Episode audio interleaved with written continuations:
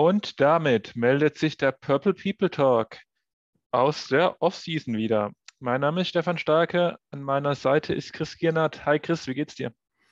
Hi, ja, gut, ne? Trotz Offseason für die Vikings. Ich weiß gar nicht, warum haben wir uns getroffen, Chris? Gibt es irgendwas Wichtiges zu besprechen? Ja, also für die Vikings ist zwar spielerische Offseason, äh, auch eigentlich personelle Offseason, aber personelle Offseason hat ja diesmal bedeutet, dass unser GM und Trainer, äh, in dem Fall Rick Spielman und Mike Zimmer, sich äh, ja, verabschiedet haben oder besser gesagt verabschiedet wurden und gehen mussten. Und wir jetzt äh, ja, harte Wochen des Warten, Wartens hinter uns haben und äh, neue Personen auf diesen jeweiligen Positionen begrüßen dürfen.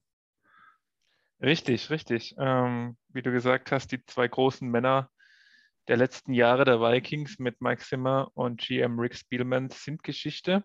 Das wussten wir jetzt schon ein bisschen länger. Was neu war, ist, dass die beiden Positionen natürlich relativ zügig wieder frisch besetzt wurden. Und wir wollten einfach mal uns zusammensetzen. Sind jetzt schon ein paar Wochen vergangen, beim GM, beim Head Coach auch knapp eine Woche jetzt. Und das mal nachdem das alles gesetz, äh, sich gesetzt hat, in Ruhe rekapitulieren. Wir fangen an beim GM. Und vor gut zweieinhalb Wochen war es jetzt schon her, kam raus, dass die Vikings sich für Crazy Adolfo Mensa entschieden haben. Der Name wird den Vikings in den nächsten Jahren hoffentlich häufiger ein Begriff sein und von den Lippen gehen. Wir nennen ihn jetzt hier mal einfach Crazy oder Cam abgekürzt. Der gute Mann ist 40 Jahre, damit ein sehr junger GM. Ich habe mir tatsächlich die Mühe gemacht und alle 32 GMs ähm, durchgeklickt auf Wikipedia, um die Liste nach Alter zu schauen.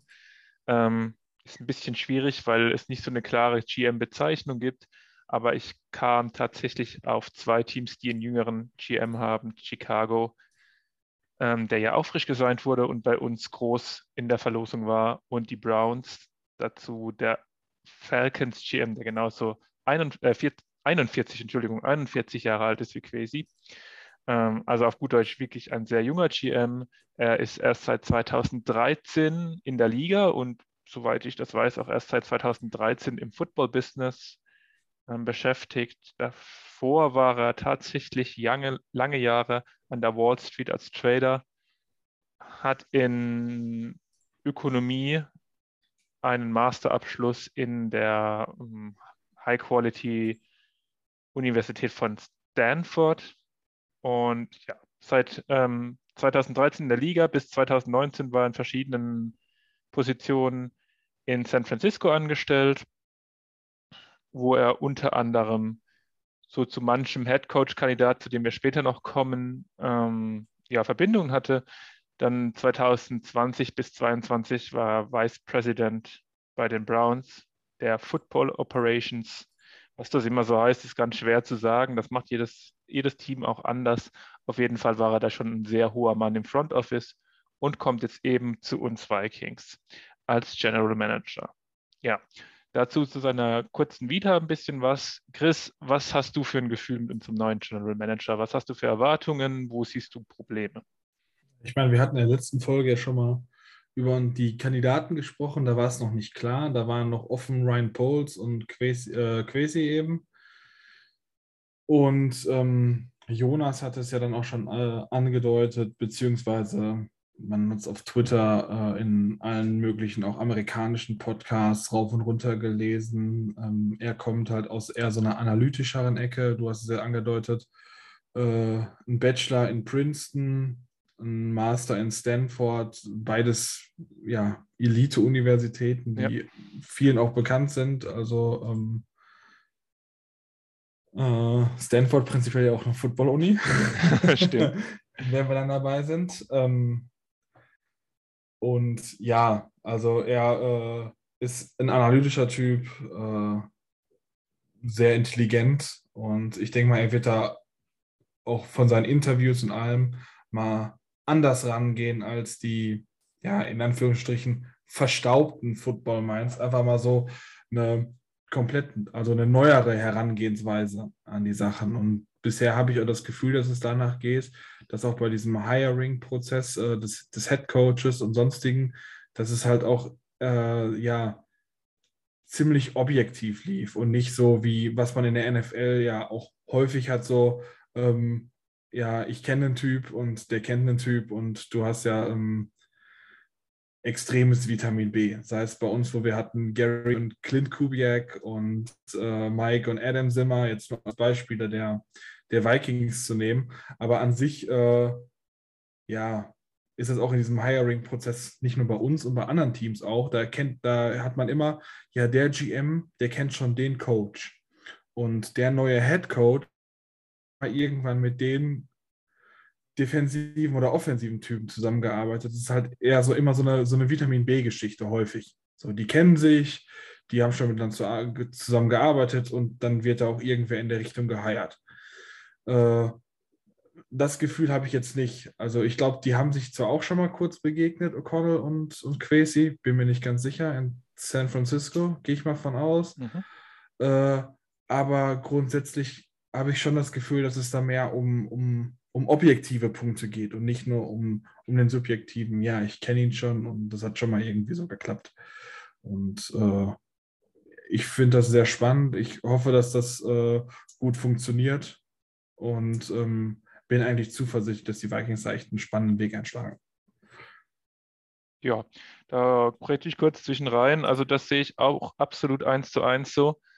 Ich habe jetzt mir ein paar Sachen rausgeschrieben vor diesem Podcast und da kam mir eigentlich wie krass unterschiedlich die Wills agiert haben gegenüber dem letzten Regime. Das ist zum einen, was du gerade gesagt hast. Die Vikings waren genau dafür bekannt. Da wurde mit Zimmer Junior der Sohn des Head Coach plötzlich Defensive Coordinator. Da wurde äh, Kubiak Junior, der, äh, der Offensive Coordinator wird. Da gab es einen Patterson Junior, der ein Position Coach war ähm, Turner, früher North Turner, unser langjähriger OC, hat auch seinen Sohn hochgejazzt. Also gerade die Vikings waren dafür leider bekannt, dass man dieses, ähm, ich kenne dich aus früheren Tagen, ich befördere dich, ich ziehe dich in mein Team. Und was du gesagt hast, was absolut stimmt, das scheint nicht mehr so der Fall zu sein.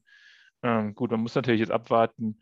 Du hast jetzt schon Kevin O'Connell angesprochen, der wahrscheinliche Head Coach der Vikings. muss natürlich auch abwarten, wie Dame seine ähm, Entscheidungen werden, was den Coaching-Staff angeht. Aber ich bin da auch relativ optimistisch, dass wir nicht mehr so dieses, ja, dieses Amigo-Verfahren gefühlt haben, dass äh, man sich gegenseitig hilft.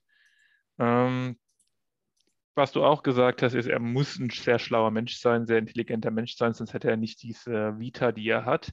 Sonst wäre er auch nicht in so kurzen Jahren mit so einer Outside-Denkweise, die er, denke ich, hat, auch so schnell wirklich hoch ähm, aufgestiegen in der Liga. Ich hoffe wirklich auf ein rationales Verhalten, auf ein datenfokussiertes Denken, ähm, was Spielman teilweise hatte, gerade so im Draft. Wo er es aber immer wieder vermissen lassen hat, war eben Positional Value, was eine große Sache ist. Auch was so ein bisschen die eigenen Free Agents angeht, wo Spielman sehr, sehr fanfreundlich war, sage ich mal, dass er eben die eigenen Spieler immer wieder verlängert hat, was bei Fans gut ankommt, aber dadurch eben auch die eigenen Spieler oft ein bisschen zu overpriced hat, die dann zu teuer wurden. Und so kann man, glaube ich, schließen, dass viele schlaue Leute, die so die Liga beobachten, die sonst immer sehr kritisch bei den Vikings waren, plötzlich sehr interessiert und sehr euphorisch sind. Einfach wegen Crazy, weil Crazy eben so ein Non-Football-Guy ist. Ja? Und Spielman war das eben. Spielman kam aus dem Scouting, was so ein klassisches, klassischer Weg für, für General Manager ist, dass sie sich im Scouting langsam hocharbeiten. Und Quasi ist das eben gar nicht. Das kann auch Nachteile haben. Quasi braucht schon auch noch Leute, die ihm zuarbeiten. Ähm, das ist ganz klar. Da haben wir aber meiner Meinung nach mit Rob Budinsky einen der besten überhaupt im Football-Business, der eben unser Cap-Guy ist ähm, klar, er ist nicht so nah am Scouting dran wie Rick Spielman, unser jetziger GM, aber naja, wenn man böse klingen könnte, könnte man auf die letzten Spielman-Drafts ähm, verweisen. Da waren jetzt auch nicht nur Hits dabei. Ähm, gut, hast du noch was zu Crazy, unserem neuen GM? Nein, also ich denke wir haben jetzt den Großteil dazu erstmal gesagt, den man bis jetzt evaluieren kann. Und ähm, ich denke mal, jetzt in der Draft, also in der Free Agency und in der Draft Season, da wird sich halt zeigen, äh, andeuten zumindest, wie gut er ist. Ähm, das ist ja immer eigentlich ein längerer Prozess insgesamt. Aber äh, ich denke, dazu haben wir, wie gesagt, das meiste schon gesagt. Und was vorher ist, wie du es ansagt, ist Vice President of Football Operations. Ähm, er war quasi so der Assistant GM, soweit ich das gehört habe, bei, bei den äh, Browns und hat auch viele GM-Aufgaben übernommen. Aber inwieweit er wirklich an Picks und sonstigen Entscheidungen beteiligt war, unklar. Und jetzt kann er halt zeigen, wie weit er ist, weil da hat er dann doch immer noch mit das letzte Wort. Ja, absolut wird interessant sein zu sehen. Er ist der Frage nach dem Personaloberhand. Das ist immer die Frage, wer hat bei den Rooster Cuts und ähnlichen die letzte Entscheidungsgewalt, der GM oder der Head Coach. Natürlich in der idealen Welt sind die sich immer einig, aber so ist es nun mal nicht. Und ähm, da wird die Frage sein, wer die bei uns hat. Äh, der Frage ist ein bisschen ausgewichen. ausgewichen. Ich nehme mal an, bei erfahreneren Head Coaches wäre die Sache relativ klar, dass dann zum Beispiel John Harbour selbst die ähm, Entscheidungsgewalt hat. Bei Kevin O'Connell werden wir mal sehen. Aber gut, gehen wir erstmal zu Kevin O'Connell. Was man so hört und liest, durfte sich Queasy wohl drei Kandidaten aussuchen aus den bisher, ähm, naja, interviewten Kandidaten von den Ownern und hat sich dann für den Defensive Coordinator der San Francisco 49ers DeMarco Ryans, John Harbaugh eben als Michigan Head Coach und Kevin O'Connell ähm, ja, hat die ausgewählt. Deswegen wurden die dann in den inneren Kreis genommen und dann weiter eben erneut interviewt. Und rauskam Kevin O'Connell. Der gute Mann ist erst 36 Jahre alt. Auch da habe ich mir die Mühe gemacht. Und es gibt tatsächlich nur einen Head Coach, der jünger ist. Das ist ähm, sein jetziger Chef, LA Rams Head Coach Sean McVay. Ähm, ja, was gibt es zu Kevin O'Connell zu wissen? Ähm, erstmal, wir sagen jetzt, dass er der Head Coach der Vikings ist. Offiziell wird er das erst nach Sonntag sein, weil er erst, naja, vorgestellt werden kann, nachdem er eben sein letztes Spiel bei den Rams vollzogen hat. Und am Sonntag steigt der Super Bowl der Rams gegen die ähm, Cincinnati Bengals was ja schon mal zeigt, wir holen uns den Offensive Coordinator eines Super Bowl-Teilnehmers, eines Super Bowl-Favoriten wahrscheinlich und ähm, kann eigentlich gar nicht so verkehrt sein. Gut, O'Connell ist 36 Jahre, kam 2008 als Quarterback in die Liga, wurde da von den Patriots in der dritten Runde gedraftet. naja, wenn du von den Patriots gedraftet wirst, dann sitzt du natürlich auf der Bank, weil ein gewisser Tom Brady vor dir spielt, ähm, war fünf Jahre in der Liga, bei fünf verschiedenen Teams und hat insgesamt drei Pässe angebracht. Zumindest in der Regular Season. Ja, aber fairerweise muss man sagen, er ist 2008 gekommen und das war das Jahr, wo Tom Brady verletzt war. Also. Gut, ja. Ich glaube, Matt Castle, manchen Vikings-Fans auch noch ein Begriff, ähm, konnte da wohl nicht als Rookie ausstechen. Wie auch immer, äh, 2012 hat er dann, oder 2013 hat er, glaube ich, seine Karriere beendet. 2015 dann als Quarterback-Coach bei den Browns ähm, angeheuert. 2016 kam er dann nach San Francisco mit dem Titel Special Projects, was auch immer das heißt. Interessant ist aber da, dass sich eben da die Wege von Quasi und Kevin O'Connell wahrscheinlich das erste Mal kreuzten.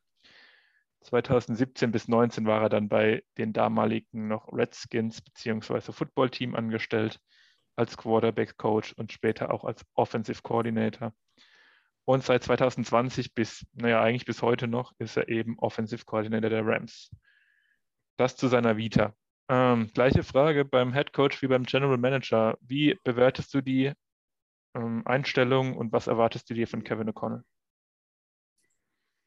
Ja, also ich sag mal so, grundsätzlich bleiben wir beim selben Type äh, an Offense, was ja schon mal eine Sache ist. Also es wird immer, es wird weiter äh, ja, eine Shanahan-Type Offense sein, die wir jetzt auch unter Kubiak hatten, die auch ähm, Stefanski vorher dann davor gespielt hat, also beide Kubiaks natürlich. Äh, und die, ja, Stand jetzt, sage ich mal, Kirk Cousins auch eigentlich liegt. Äh, ich bin ein Fan der, äh, dieses Stils ähm, und finde das grundsätzlich gut. Äh, ja, sonst finde ich es schwer zu sagen. Natürlich, er hat 2019 dann für die, für die Redskins auch äh, ja, vielleicht ein bisschen mehr zu sagen gehabt in dem Moment. Aber jetzt ist natürlich der klare Playcaller bei, oder zumindest im größten Teil wird er auf jeden Fall der Playcaller sein, ähm, äh, Sean McVay. Und äh, ja, ich sag mal so, schwierig zu sagen, inwieweit er jetzt dann insgesamt beim Playcalling da die Verantwortung hatte und da wirklich mitgearbeitet hat. Aber ähm, auch dieser Super Bowl, beziehungsweise ähm, ja, auch die Championship Games und alles zeigen uns, dass diese Leute aus dem, die McVay Guys und die Shanahan Guys, da eigentlich ja ziemlich erfolgreich sind, ziemlich gut, äh, denn beispielsweise der ja erfolgreiche bei uns in der Division, äh, Matt LaFleur, ehemaliger, ich glaube, der hat auch bei, bei unter McVay war er OC bei ja. den äh, bei den Rams. Ähm, ja, McVay selber natürlich. Äh, dann Zach Taylor war, glaube ich, bei den Niners vorher oder war der auch bei den Rams? Ich bin mir gerade unsicher. Aber ähm, ja, die kommen halt alle aus dieser Ecke und haben meistens Connections zu eben äh, Kyle Shanahan oder auch in dem Fall äh, Sean McVay, die ja auch beide zusammen äh, 2012, 2013 meine ich, bei den damals noch Redskins, äh, dann irgendwann Football-Team und jetzt Commanders ja. ähm, gespielt haben. Also sagen wir mal so, ist ein sehr erfolgreicher Coaching-Tree. Der einzige, der jetzt in der engeren Auswahl war und nicht da drin steckte, ist äh, Andy Reid von den Chiefs.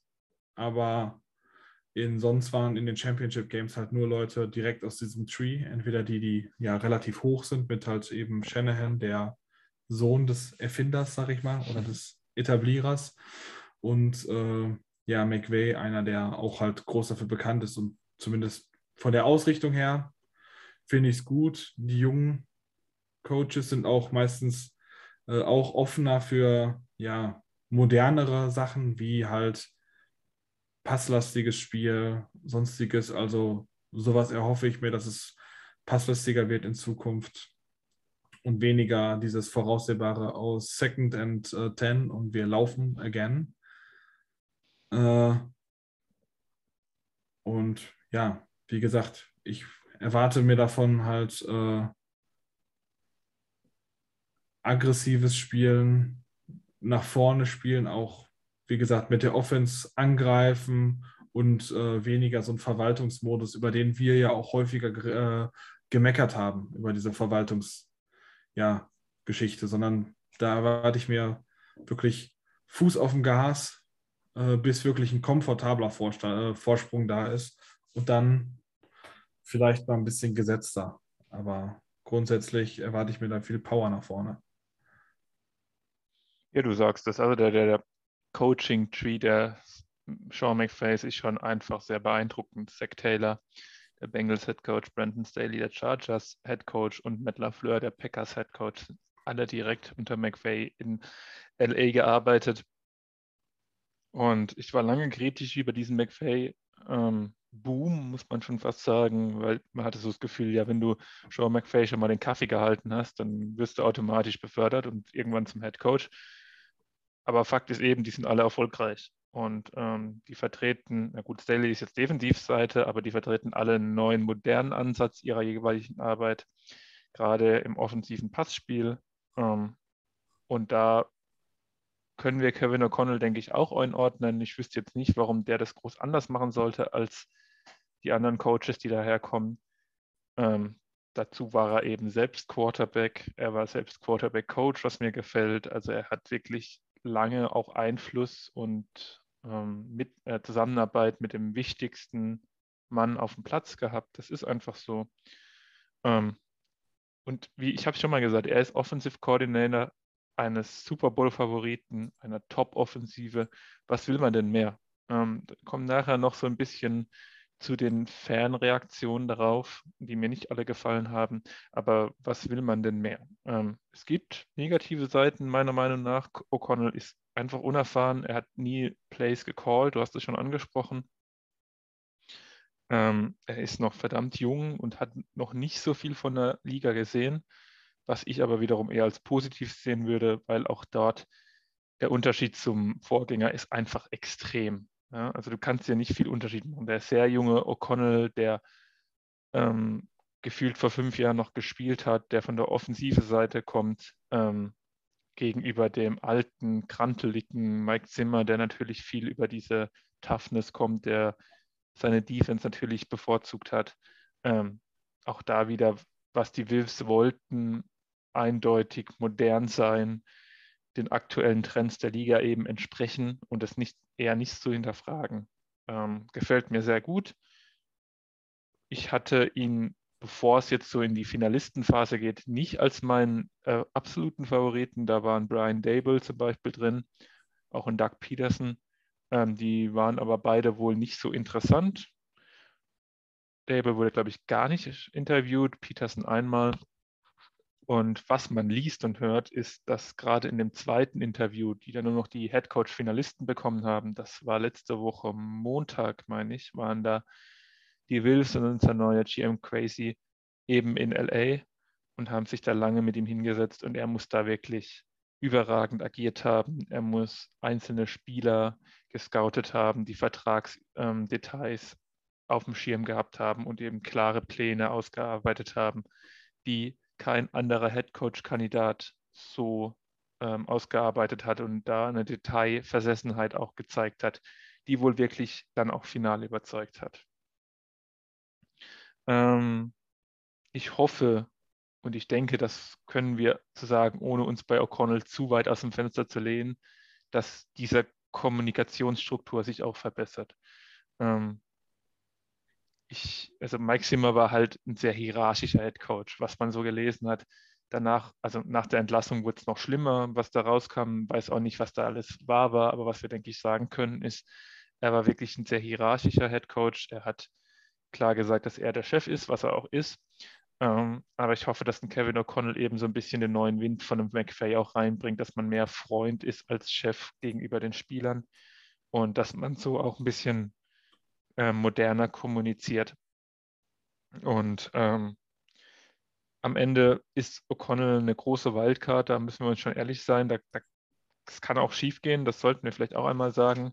Auch mit Crazy, weil wir jetzt wirklich zwei sehr junge Männer in den wichtigsten Positionen haben, die noch nicht viel Erfahrung haben.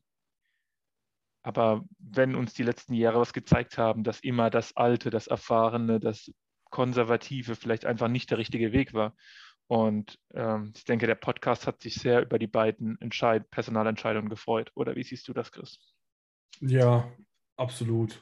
An sich, dass überhaupt was passiert ist, ist immer auch eine gute Geschichte, weil man ja schon ein bisschen gewartet hatte äh, und sich das dann in Anführungsstrichen ein bisschen zog, weil man eben beide Moves machen musste. Man musste nicht nur einen neuen Coach verpflichten, man musste auch erstmal einen GM holen und dann hat man gesagt, wir holen einen GM, der soll auch bei der Coach-Sache mit involviert sein und nicht dass man da irgendwie was holt, was auch nicht zueinander passt. Äh, ja, das hat man ja auch schon, sag ich mal, öfter in, äh, in der NFL gesehen, dass dann dadurch auch Probleme ausstehen, sondern da sollen beide, sollen halt ungefähr in eine Richtung gehen. Also da sollen die Spieler gesucht und gedraftet werden, die zu der Idee vom Coach passen, beziehungsweise der Coach soll ungefähr in die Richtung gehen, wie äh, der GM sich das dann in dem Moment auch denkt, sodass man halt äh, ja, zusammen auf einer Seite ist. Ähm, grundsätzlich bin ich vor der Phase natürlich auch mit äh, ja, ein, zwei anderen Wünschen in äh, diese Suche und dieses, diesen Prozess gegangen. Eben, wie gesagt, Brian Dable, äh, von dem ich ein großer Fan war, von der Arbeit, die er jetzt in, äh, bei den Bills geleistet hat, mit Josh Allen. Mhm. Und ja, wie gesagt, O'Connell war sicherlich auch nicht mein, mein, mein Nummer 1 Kandidat. Aber wie ich es vorhin auch schon angesprochen habe, fand ich den Prozess einfach sehr gut, den man durchgeführt hat. Der wirkt halt wirklich sehr objektiv. und ähm, durchdacht. Und man hat sich ja mit mehreren Kandidaten auch wirklich viel Zeit genommen.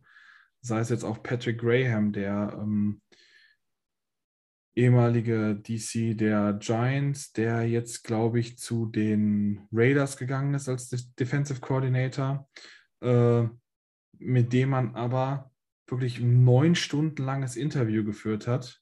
Äh, also man hat seine Kandidaten wirklich durchleuchtet und äh, viel Zeit mit denen verbracht. Und ich denke, wenn man dann zu einem vernünftigen Ergebnis jetzt gekommen ist, dann ist das schon mal eine sehr gute Grundlage, auf der man aufbauen kann.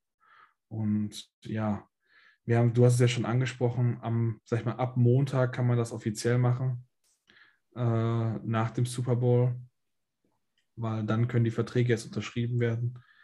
Ähm, ich sag mal davon ausgehen, dass sie möglicherweise gewinnen. Sonstiges wird es halt dann in der nächsten Woche irgendwann offiziell gemacht werden.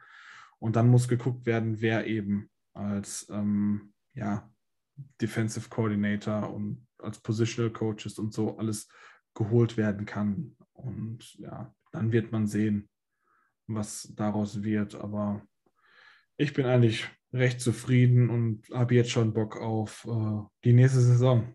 Und das sogar noch schon vor dem Draft. Ja, absolut. Also ich habe es auch getweetet. Nach dem O'Connell, ja, Verkündigung war es ja nicht, aber nachdem es klar wurde, dass es O'Connell wird, ich war selten oder in letzter, es war wirklich lange her, so rum, es war wirklich lange her, dass ich so positiv auf die Zukunft dieses Teams geschaut habe. Einfach wirklich frisch, neu, auch wirklich der Zeit entsprechend. Das hat Spaß gemacht. Ähm, jetzt müssen wir kurz, glaube ich, über John Harbour reden. John Harbour ist der Head Coach des Universitäts, Universitätsteams von Michigan, den Michigan Jim. Wolverines. Jim. Und John ist der von den Ravens. Habe ich John gesagt? Ja. Okay, dann entschuldige bitte.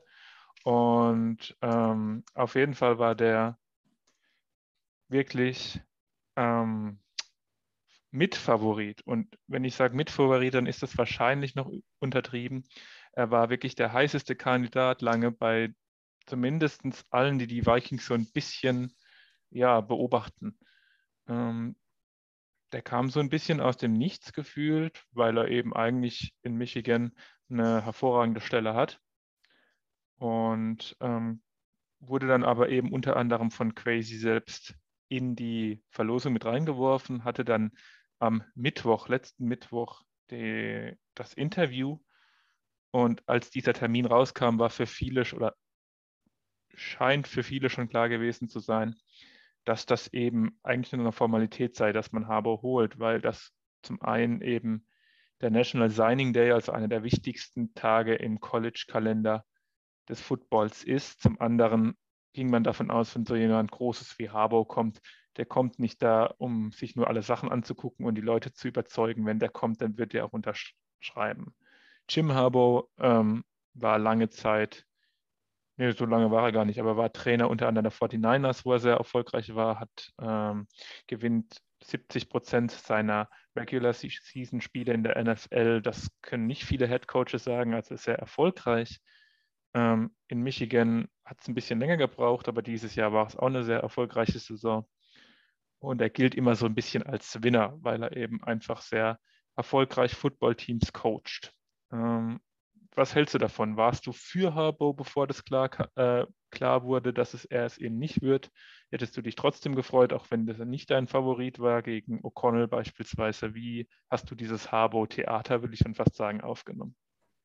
Ja, für mich war da so ein bisschen, also so eine übertriebene Geschichte, weil einfach es war dann auf einmal Harbo und er war halt der Big Name. Der wird.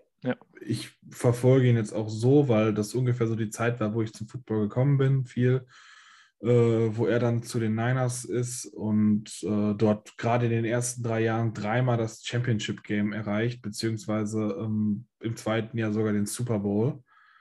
Ähm, also echt wirklich extremst erfolgreich. Äh, deswegen habe ich es auch immer so ein bisschen verfolgt und, und dann auch Michigan, wo dann ähm, für die Interessierten äh, im Internet äh, auf Prime, also bei Amazon kann man sich angucken, äh, Michigan Wolverines, äh, All or Nothing. Ähm, immer eine Serienempfehlung an sich, wenn man mal nichts zu tun hat. Äh, wie gesagt, ja, ihn verfolgt. Interessanter Kandidat, zu dem ich Playcalling-mäßig und sonstigen schwer was sagen kann, weil er immer auch wirklich gute Assistenten in dem Bereich hatte. Also bei äh, in, als Kandidat war für mich jetzt interessant, er war so der erste, wo ich gesagt hätte, da könnte Vic Fangio Defensive Coordinator werden. Und mit Sim hatten wir einen sehr guten Defensive Coordinator als Head Coach, aber Fangio ist für mich auch einer der sehr guten äh, aus der Liga, der jetzt bei den Broncos seinen Head Coaching Posten verloren hat, aber für mich als Defensive Coordinator immer noch einer der Top Guys ist. Und dann hätte ich gesagt, dann wären wir auf der Seite zumindest schon mal, was das Coaching angeht, set. Was offensiv dann noch dazu kommt, ist die Frage. Harbo ist jetzt nicht, auch nicht unbedingt so der Play-Calling-Guy oder sonstiges. Und da gab es auch einige interessante Kandidaten, aber gerade bei Harbo hätte ich gesagt, da hängt es halt eben auch an dem Personal dahinter an. Und ja, persönlich, sage ich mal, ja, ist er auch eher einer von der älteren Schule, so ein Absolut. harter Hund und ja, hätte für mich jetzt eigentlich nicht zu dem gepasst, was, äh, was, was Crazy eigentlich macht. Aber ich habe auch echt vermutet oder echt gedacht, dass, dass er es eben wird. Allein aus dem Grund, weil Harbour wieder in die NFL zu bekommen, das haben schon viele Teams versucht und keines war wirklich, glaube ich, so nah dran wie die Vikings jetzt. Und ähm, ich da hätte dann doch gedacht, dass die Owner sagen, ja, komm, so ein Winner, den nehmen wir. Aber ich bin irgendwie fast sogar überrascht oder eigentlich erfreut, dass es nicht so gegeben ist, weil es für mich einfach auch dazu spricht, äh, dafür spricht, dass eben dieser Prozess, äh, den wir jetzt schon mehrfach angesprochen haben, so extrem wichtig und entscheidend ist und dass da echt eine gute Linie gefahren wird. Ja, also er war der heiße Kandidat. Mittwoch hat sich Vikings Twitter überschlagen. Die Gruppe, die WhatsApp-Gruppe unseres Vereins hat sich überschlagen. Ähm, bei den meisten war er auch wirklich der, der ja, favorisierte Kandidat. Es gibt Argumente, die sprechen ganz klar für Harbour. Das ist eben nun mal, wir jetzt beide gesagt, er war sehr erfolgreich. Ähm, er ist sehr gut vernetzt. Was du gesagt hast, ist geisterten die Namen Pep Hamilton als Offensive Coordinator und Vic Fangio als Defensive Coordinator rum. Das sind oder wäre ein Coaching-Staff, der ist schon à la Bonheur. Es gibt eben auch negative Sachen und Sachen, die gegen Harbour sprechen würden. Also ein Harbour ist dieser Kommunikator à la Mike Zimmer. Er ist der Boss, ähm, wahrscheinlich sogar noch einen Ticken krasser, weil er so, naja, so weirde Ticks hat, die man jetzt häufiger gelesen hat. Ähm, auf der anderen Seite, wenn es ihn erfolgreich macht, ist es halt so. Dann kam jetzt raus, dass Harbour unbedingt in die Liga wollte. Also er wollte wohl zu den Vikings und er ging wohl davon aus, wie auch viele, wie ich es vorhin gesagt habe, an den Fans davon ausgingen, dass dieses Interview am Mittwoch nur noch reine Formsache wäre. Und am Ende war es wohl einfach so, dass Kevin O'Connell der bessere Kandidat war, dass Kevin O'Connell ein besseres Interview hatte, Woran es genau bei Harbour gescheitert hat, weiß man nicht, aber es scheint irgendwo große fundamentale Unterschiede gegeben haben, wie man auf das Team schaut, wie man weiter mit dem Team arbeiten möchte. Ähm, weil ich, wenn ich was glaube, oder ich glaube nicht, dass es bei den Wills daran gelegt haben, dass Harbour zu viel Geld wollte. Was man von den Wills hört, dann sind die wirklich bereit, die Taschen zu öffnen, auch über das Spielerpersonal hinaus. Und ich glaube nicht, dass ähm, ein Jim Harbaugh nicht gesigned wurde, nur weil er mehr Geld haben wollte oder zu viel Geld haben wollte. Auch wenn ich mir vorstellen kann, dass ein Harbaugh in die ähnlichen Sphären gehen wollte wie ein John Gruden, der zehn Jahre 100 Millionen bei den Raiders mal bekommen hat. Das kann ich mir schon vorstellen, dass der mehr Geld haben wollte als Kevin O'Connell, einfach weil er der größere Name ist, weil es das Splash-Signing ist. Aber ich denke nicht, dass das der entscheidende Grund war am Ende die Verbindung zu Quesi war auch da, da. Wir haben es angesprochen. Ähm, von daher denke ich, am Ende, war einfach O'Connell der bessere Kandidat, zumindest in den Interviews und wie man weitergehen wollte.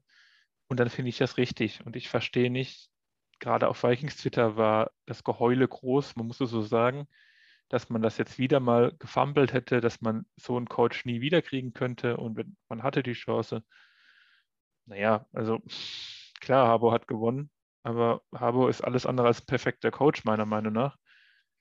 Und Mike Zimmer hat auch relativ viel gewonnen. Ja, hat, einen, hat einen guten Gesamtrekord gehabt, das kann man nicht abstreiten.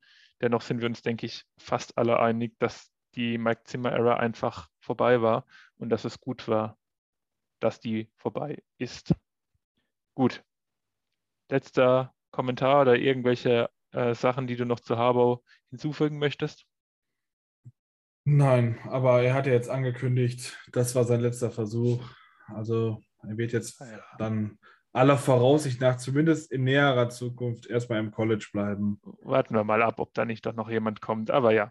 Ja, ähm, aber es ist, doch, es ist doch auch positiv, dass man sagen kann, die Vikings haben Harbour gekorbt und nicht andersrum. Also viel schlimmer wäre es ja, wenn man unbedingt Harbour haben wollte und Harbour hat gesagt, nee, dann doch nicht. Ja, natürlich. Das ist auf jeden Fall äh, besser vom Ausgang her. Äh, ob es jetzt natürlich dann funktioniert, muss man auch Klar. immer natürlich skeptisch sein. Ja. Aber ich sehe trotzdem auch äh, in eine positive nähere Zukunft. Perfekt. Und dann kommen wir zu unserer letzten und vierten Personalie.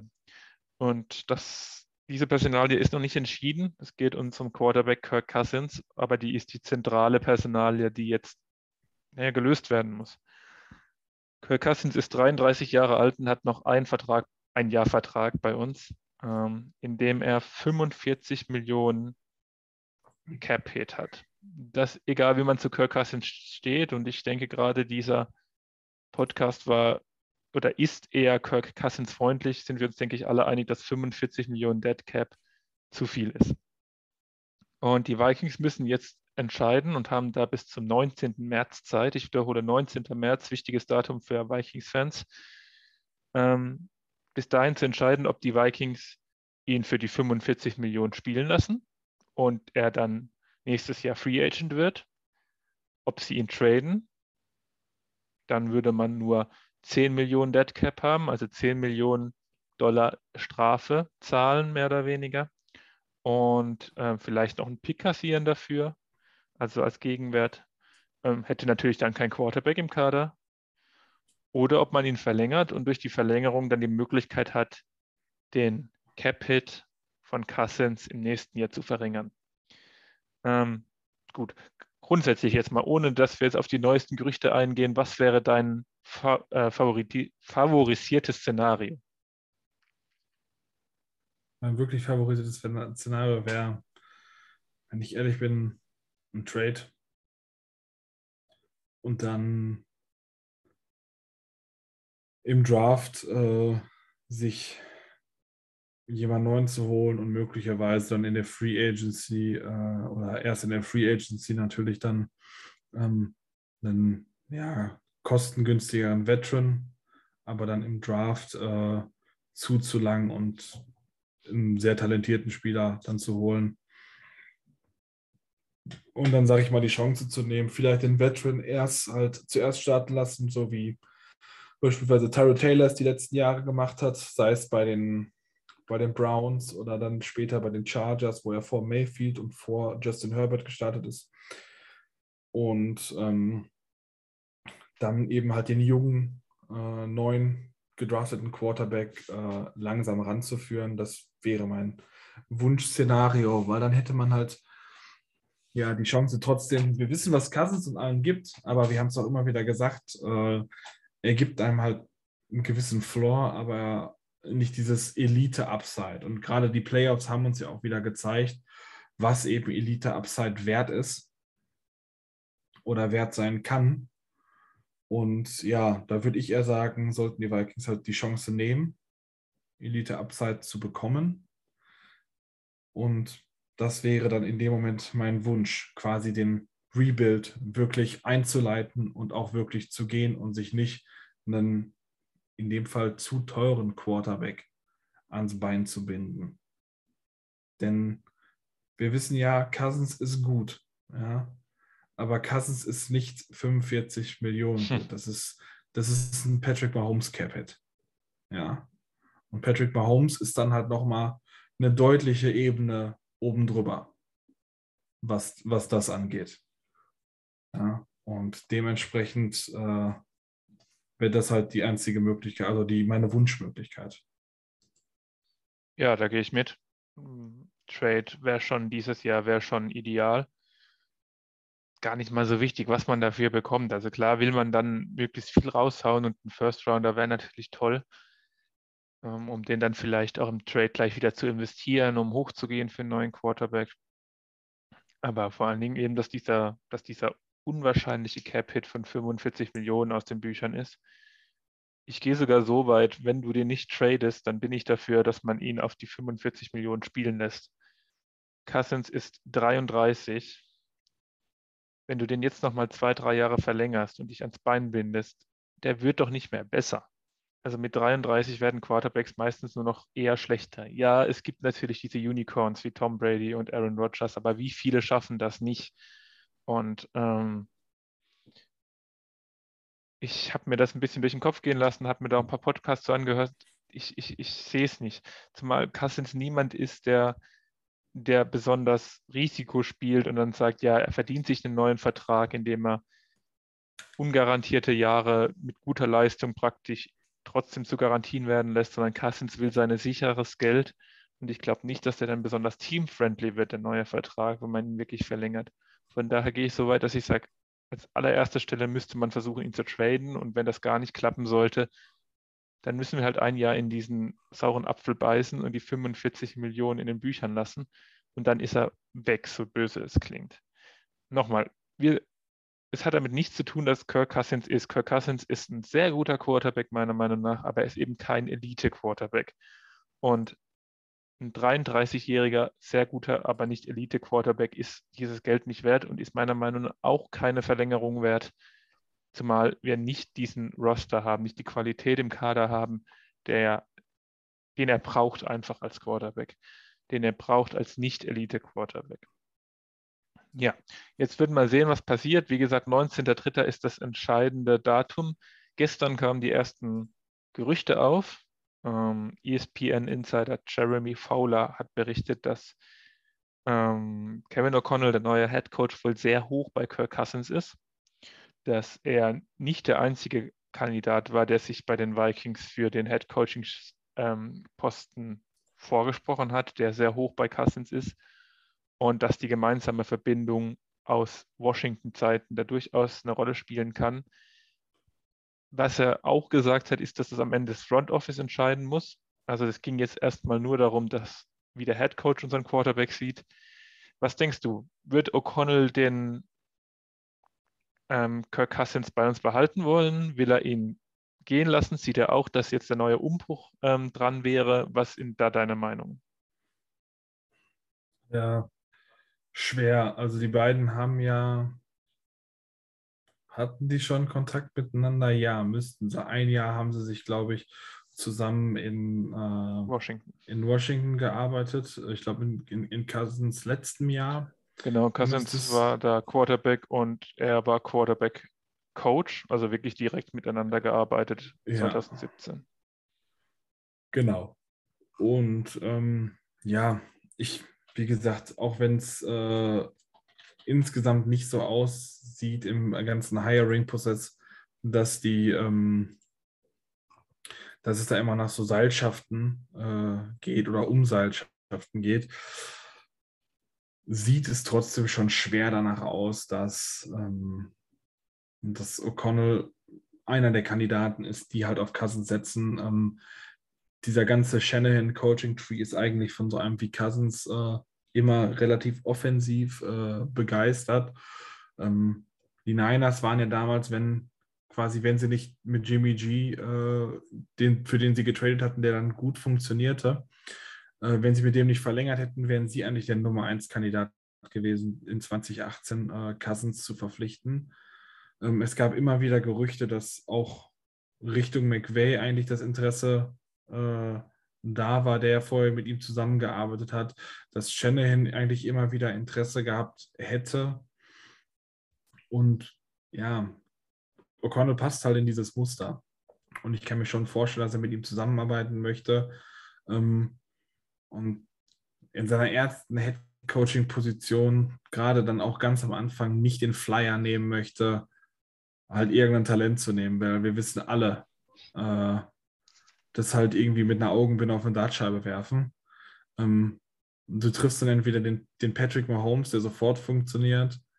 Du hast dann vielleicht das, ja, die, die Fähigkeiten, das Glück, das Drumherum, um den Josh Allen nach zwei ja, durchwachsenen Jahren im dritten Jahr auf ein MVP-Kaliber zu bringen. Äh, du kannst aber halt auch, ähm, ja, die wenigsten kennen ihn, Ryan Leaf äh, holen, der dann komplett scheitert. Du kannst, äh, um was Bekannteres zu nehmen, ja, du kannst Josh Rosen in der ersten Runde holen und im nächsten Jahr dann den First Pick haben, um dann Kyler Murray zu draften. Ja, ja ganz gut aus, wie es geklappt hat. ja, im Endeffekt hat es ja gut geklappt, aber ja, hättest du mal im ersten Jahr vielleicht Josh Allen genommen, ne? anstatt Josh Rosen. Der meine ich dann auch zu dem Zeitpunkt noch zur Verfügung war. Oder Lamar Jackson. Ja. Oder ja, du kannst auch Sam Donald draften, anstatt Josh Allen oder Lamar Jackson. Ne? Oder Mitch Trubisky anstatt Mahomes oder Deshaun Watson, der trotz allen anderen Gerüchten, die es um ihn gibt oder allen anderen äh, Geschichten, der definitiv bessere Quarterback auf dem Feld ist. Ja, da brauchen wir nicht drüber diskutieren. Also es ist halt einfach immer eine große Unbekannte und gerade auf Quarterback ist das schwer. Und da kann ich dann schon verstehen, dass er halt eben dieses Risiko nicht nehmen möchte. Ja, also meine Hoffnung war tatsächlich mit O'Connell, dass das eine Sache war, die entschieden hat, dass er den Job kriegt, weil er jung ist, weil er noch Zeit hat und weil ich dachte, dass ein Jim Harbour eher direkt gewinnen will. Jonas hat es in einem Tweet und ich glaube auch in der Gruppe geschrieben, es ist immer ein bisschen die Frage, wer diese Gerüchte jetzt streut. Also es kann natürlich auch sein, dass dieser Jeremy Fowler von ESPN einfach von Kirk Cousins Agent angeschrieben wurde. Der hat natürlich ein Interesse, dass ähm, ja, dass Kirk Cousins vielleicht eher in Minnesota bleibt, dass er da noch einen Vertrag kriegt. Ähm, müssen wir mal abwarten, wie sich das entwickelt. Das ist, wird man alles sehen in den nächsten Wochen. Wie gesagt, 19.03. ist da die entscheidende Phase. Wenn Kirk Cousins am 19.03. oder wenn nichts passiert, so rum, wenn nichts passiert, wird dieses riesige Gehalt, diese 45 Millionen Cap-Hit, werden am 19.03. fix. Also bis zum 19.03. sollte da was passiert sein. Ähm, über die Draft-Sache haben wir schon geredet. Ich denke, da werden wir in den kommenden Monaten viel reden, wenn dann der Draft-Talk startet. Aber wir, wie du es gesagt hast, sind eben davon überzeugt, was ja auch so die analytische Meinung ist, dass das eben viel Glücksspiel ist, der Draft. Und deswegen, weil das so viel Glücksspiel ist, finde ich dieses Argument, das man immer wieder hört, dass dieses Jahr der Quarterback-Jahrgang ja so schlecht sein, sei irgendwie, naja, nicht fehl am Platz, aber zumindest schwach. Weil wir dachten auch, dass letztes Jahr der überragende Quarterback-Jahrgang sei. Ist noch sehr früh, aber was rauskommt, ist, dass es das nicht ist aktuell. Und warum soll es dann nicht mal andersrum sein? Warum sollen wir nicht mal alle denken, das sind schlechte Quarterbacks ähm, und am Ende sind sie alle zumindest sehr gut? Also wenn du, wenn es nicht probierst im Draft, dann ziehst du halt keinen guten Quarterback. Das ist klar. Ähm, wenn du es probierst, kannst du daneben liegen, das will ich überhaupt nicht abstreiten. Aber einen 33-Jährigen zwei, drei, vier Jahre zu verlängern, einen Kirk Cousins, der nun mal eben uns nicht die Kohlen aus dem Feuer holt, der nicht dieser Elite-Quarterback ist, der nicht zu diesem Kader passt. Nochmal, wir werden nächstes Jahr mit Cousins nichts gewinnen, nicht den Super Bowl gewinnen. Wir werden nächstes Jahr auch mit irgendeinem Rookie nicht gewinnen. Ähm, da bräuchte es schon ganz andere Quarterbacks, dass wir zu Contender werden. Ähm, und von daher ist die Frage, was für einen Sinn es macht, noch weiter an Kirk Cousins zu bleiben. Wir sollten akzeptieren, dass wir im Rebuild stecken. Das meine ich jetzt an die Fans, aber das meine ich auch so ein bisschen an das Front Office, wo ich die Hoffnung habe, dass man das versteht. Und dann eben die richtigen Schritte durchgehen. Und schaut, wer im Super Bowl spielt, die, die Cincinnati Bengals, die vor zwei Jahren noch das schlechteste Team der Liga waren. Wenn du den Quarterback hast, dann kann das sehr schnell gehen. Und um den Quarterback zu bekommen, musst du ihn draften, meiner Meinung nach. Und ähm, ja, da kann man falsch liegen. Ja, da gibt es bessere Positionen als auf Platz 12 in der Draft-Reihenfolge in einem vermeintlich schlechten Quarterback-Jahrgang. Aber es deswegen nicht zu probieren, halte ich für die falsche Lösung. Ja, und wir können es ja auch einfach ganz einfach sagen, die Bengals hatten dieses Jahr auch den, oder letztes Jahr, diese Saison, den Nummer 5 Pick. Also da waren sie auch nicht großartig gut. Ja. Und jetzt haben sie mindestens den 31. Ja. Also das nenne ich mal schon mal eine starke Verbesserung in dem Falle. Ähm, klar, in dem Jahr davor war Joe Burrow verletzt. Aber um mal bei Quarterbacks zu bleiben, wo man dann nicht den Treffer hatte, ähm, oder wo man über ein starkes oder ein schlechteres Jahr geht. Man hat auch ein starkes Jahr gesagt, äh, 2018 mit Baker Mayfield, Sam Darno, Josh Allen, Josh Rosen, Lamar Jackson. Und genau in der Reihenfolge sind sie gegangen. Baker Mayfield, Sam Darnold vor Josh Allen, der definitiv der bessere ist, und Josh Rosen deutlich vor Lamar Jackson, der MVP geworden ist und auch super spielt. Und im schwachen Jahr davor sind eben die genannten äh, Patrick Mahomes und Deshaun Watson beispielsweise gegangen, in einem schwachen Quarterback-Jahr an 10 und 12. Ähm, und ja, Entschuldigung, aber spielerisch sind das halt eigentlich beides Top 5 Quarterbacks, wenn die auf dem Feld ge äh, gewesen sind. Und dies Jahr, in diesem extrem starken Jahr, hat sich halt keiner rausgetan. Ja, Trey Lance hat nicht gespielt quasi. Zach Wilson hatte seine absoluten Probleme an zwei gekommen. Ist Trevor Lawrence, ja, das, das größte Talent äh, seit Andrew Luck. ja, hat auch äh, mehr schlecht als rechter durchgekommen. Am besten sah der an Vierter, also der vierte, nee, der fünfte Quarterback, der gedraftet wurde, Mac Jones aus. Bei den Patriots. Ne? Justin Fields hatte auch Probleme. Also nicht, dass ich nicht gern den Flyer beispielsweise für Justin Fields genommen hätte und ihn bei uns gesehen hätte. Äh, doch, das hätte ich. Und da stehe ich auch immer noch zu. Ähm, weil ich finde, die Umstände halt viel ausmachen.